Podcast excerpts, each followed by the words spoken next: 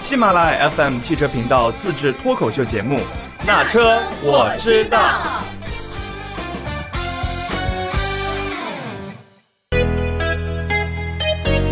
Hello，大家好，欢迎来到那车我知道啊！这一期很快的又来见面了，还是有请我们的嘉宾花姐，鼓掌。大家好，花姐这一次呢，跟我们来聊一聊三幺五关注的点吧，消费不公是吗？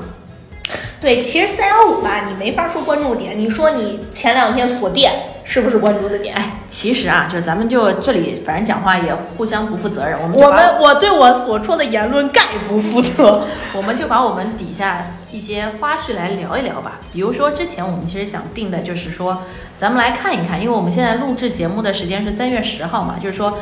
咱们来猜一猜三幺五晚会上可能有哪些车企品牌会上。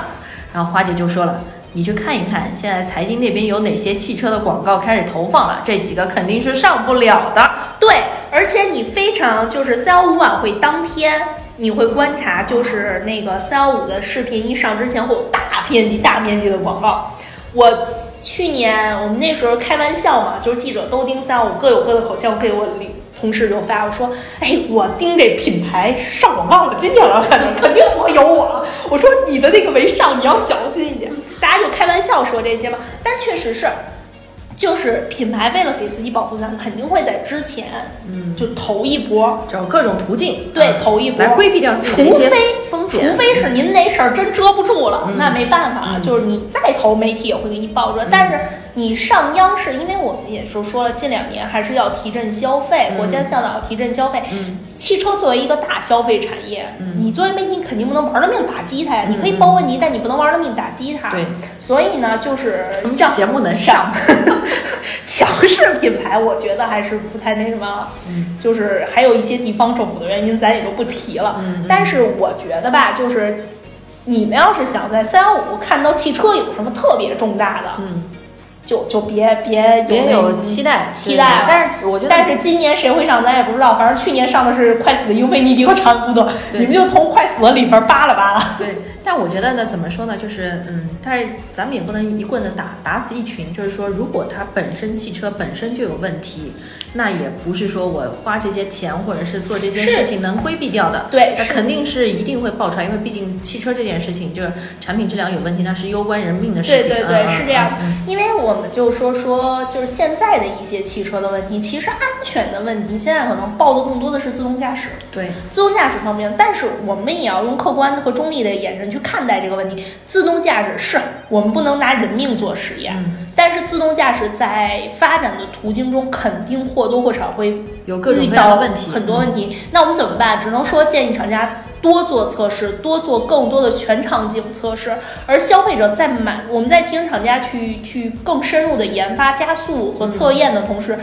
仅对消费者的提醒也是，不要轻易的去尝试本身就不很技术成熟的一个东西，对。因为现在的社会，我们并不能说完全推向社会的东西一定，它肯定是现阶段他认为是最成熟的技术，对，但是这个技术在应用的过程中，也许会遇到一些问题，各种各样的问题。所以呢，你们也不能说是完全把自己的生命就交代给他。对对对对对，所以你们在操作和使用的过程中，也是要就是嗯安全驾驶还是第一位的。对，而且一定也要是因为现在车企那边宣传，他也不会来夸大对或对者是对什么，所以我们在跟车企接触或者是在接触这个新的产品的时候，一定要好好的学习这个产品的手对，如册果。如果我们说自动驾驶，它不像断轴，你开着开着你就转了，你没办法。嗯但自动驾驶你介人人嗯人是可以介控制入对，可以所以介你入是能那个什么的嗯规避掉这些对，风而且险嗯像现在的路况，你自动驾驶也不现实，太堵了。 咱们说聊自动驾驶，我北京大山子必须来应战。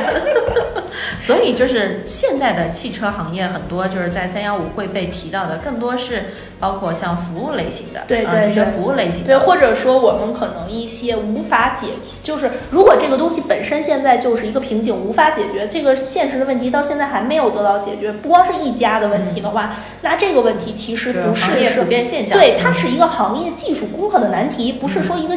质量的怎么怎么样，我觉得。嗯所以就是这方面的问题，它可能会爆出来一些，比如说关于、啊，对我反正是我不知道会不会报啊，嗯但是前几嗯年不是大修小养的这种问题不是很普遍吗？但是我我我也买车，但是呢，我一直不太能理解，就是买车的服务里边有这个上出库费、出库费上牌费的一系列费用，还有那个金融服务费。金融服务费其实已经不是嗯说我们这两年的问题了，对对就是。咱们先不说金融服务费的问题，就是这个出库费。其实我问过专家，什么叫出库费？就是这个车运到了 4S 店，存在了 4S 店，嗯它这个租金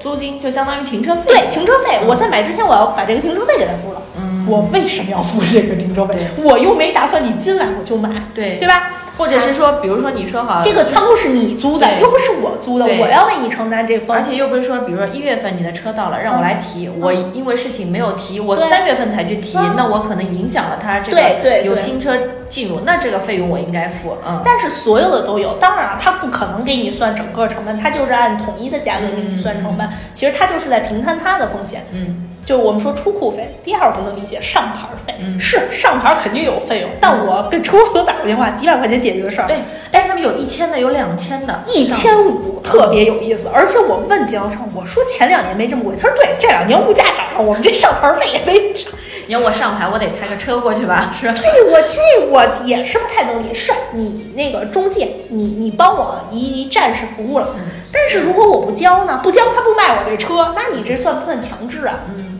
对吧？这是我无法理解的。当然了，一般人也就交就交了。其实一千块钱，你十几万的车、几十万的车也买了，但是其实你你去细想这个东西，它其实不合理嗯啊。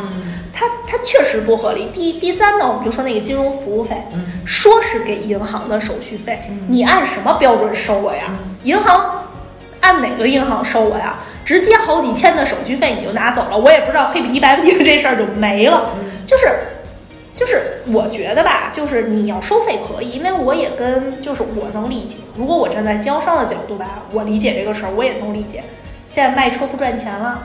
那我可能需要一些服务性的费用来扩展我的那个支平摊我的平摊成本嗯而且这个呢是行业可能默认的一个价格，我也没说我特别高，我特别低，其实它在一个合理范围之内。但是我觉得你还是要有一个明码标价的一个表出来。你我不信那上牌儿费那个，咱们就说咱买那个车上牌儿费、出库费，你开发票的时候他给你写上牌儿费多少，出库费多少，不是吧？嗯嗯对不对？嗯就是你应该，我觉得应该写出一个东西来，就是四 S 店现在在想就别的渠道去赚一些能盈利的价钱，但是这个价钱合不合理，它对不就一定合理。嗯，而且还有不光这个，我我记得有一次就是这个都算小的，我记得有一次我去买奥迪的车，嗯，你知道低开票高开票吧？嗯嗯是吧？他跟我说你加一万三千八的装饰，嗯我就给你八万块钱的优惠，嗯你不交，优惠可能会砍半，嗯我简直不能理解， 我为什么加个装饰，我就能拿到八万块钱的优惠？因然后为你嗯加了装饰，他就可以高低开票，它可以去掌握这个水分，其实是玩了一个猫腻，但是对我来说确实是好事儿。嗯，但是凭什么凭呀？什么呀？对就是我凭什么呀？对不对？我我就你换位思考，这东西你可能看似合理，就是你说得通，它也是为了你好。但是凭什么他加的你就给他多优惠，我少加你给我少优惠？嗯，对就不是对说明你这个优惠其实空间是在那儿的，凭对什么我一定要加了这个之后？对，但是我知道他是为了那个靠嗯开票嘛。然后还有一点，我们就说这些都是零零碎碎的小的东西。其实现在最不合理的是什么？是加价，嗯，对，是加比价。如某三个字的，呃，某两个字的 塞纳加三分之一价是 吗？ 这个能说吗？ 可以说，但是塞纳好像最近也不是价了。我们不说塞纳这种品牌，可能就是短期内它会有一个高增长或怎么样，我们就去说那奔驰，嗯，说那个阿尔法，这是常年加价的。它给你开票的时候，它可就是正常的开票，它可没把你加价那部分开进去。那你加价这部分钱去了哪儿呢？是吧？对呀，我加这部分钱你你税票上可没对写呀，但是大家都明知道，但是你去了，比如说去了二手车市场，你就是加价的那个价，嗯，那心里谁都明白怎么买的，怎么卖的，嗯其实这是很清楚的，嗯，就是我明白是热销车型不好卖，经销商要从中赚取利益或者怎么样，但是你你市场价格是有一个市场价格的上限的，对，为什么要有这个叫市场价格调控啊对在那儿做？对对呀、嗯，就是那还而且国家是明嗯令规定，你不能随便随意加价的。那那你这样的话，你厂家直接把指导价调上去不就得了？嗯，那我为什么要要还要做这一步呢，对呀又要对呀来一个市场，就是那个什么，但是你说厂家他无不耐，他也无奈，他能管吗？他管不了啊，他管了又处于垄断，嗯对吧？嗯，就是包括雷克萨斯那时候必须交三千，嗯必须加装饰，必须怎么怎么样，嗯不炒得很热烈吗？但该买的 大家还买，对，但是买。接受不一定代表它合理，我觉得可能还是我们存在着一些问题，就是在消费的过程中还是存在着一些问题。嗯，当然了，火山哥不在，火山哥要在了肯定会反驳我。 火山哥会认为这个钱还是得要的，要不然你让经销，我都可以想象他怎么说，经销商怎么活呀？那店租不要钱呀，那库存费不要钱呀，那经销商都活那么惨了，你再不让他赚点这小钱，他不就死了？死了谁给你买车呀？嗯所以现在不就是出现了那种直营模式吗？为什么经销商会反对这种直营模式？他太过嗯他于挣不到钱他对太过于透明，他对只能挣那点儿明码标价的钱，嗯所以呢，他挣不到钱了。对，所以现在直营模式一出来，大家不就是那什么吗？但是厂家也知道，我底下有这些 4S 店，我如果全走直营模式，我这些 4S 店怎么办？嗯，他们也不干。对，所以就是存在模式，我觉得 4S 店会慢慢的慢慢的转型型，嗯，这些问题可能在之后也会慢慢的得到一些就调整啊对，恢复，而且加价这个事情，说实话也不是这一两年出现的这了，一直有，一直常有，年常年有，尤其是对于咱们一就些一直说，就是你不去买不就好了，嗯对对不对？对，而且说实话，它加价的很多车型，往年也是一些贵的车型，但是我们也就说，嗯，就说它不合理在哪儿？凭什么它加钱都往前提着，我加好往后，我不嗯加我就往后提着？你加全加，大家就排队买，对我觉得这就没有什么公平对不公平了。那你就是这个价位，那我接受，市场也允许你这个价位，大家接受，那就市场买卖嘛，嗯对吧？你不能说他加一万，你让他排我前边那么多名，那你就不公平了，那这个钱就没法说了嗯，对吧？对。这期节目就先到这里啦，我们也期待一下今年的三幺五会出一些什么样的内容，之后我们可以也来复盘一下啊，好吧？那这一期节目就到这儿啦，拜拜。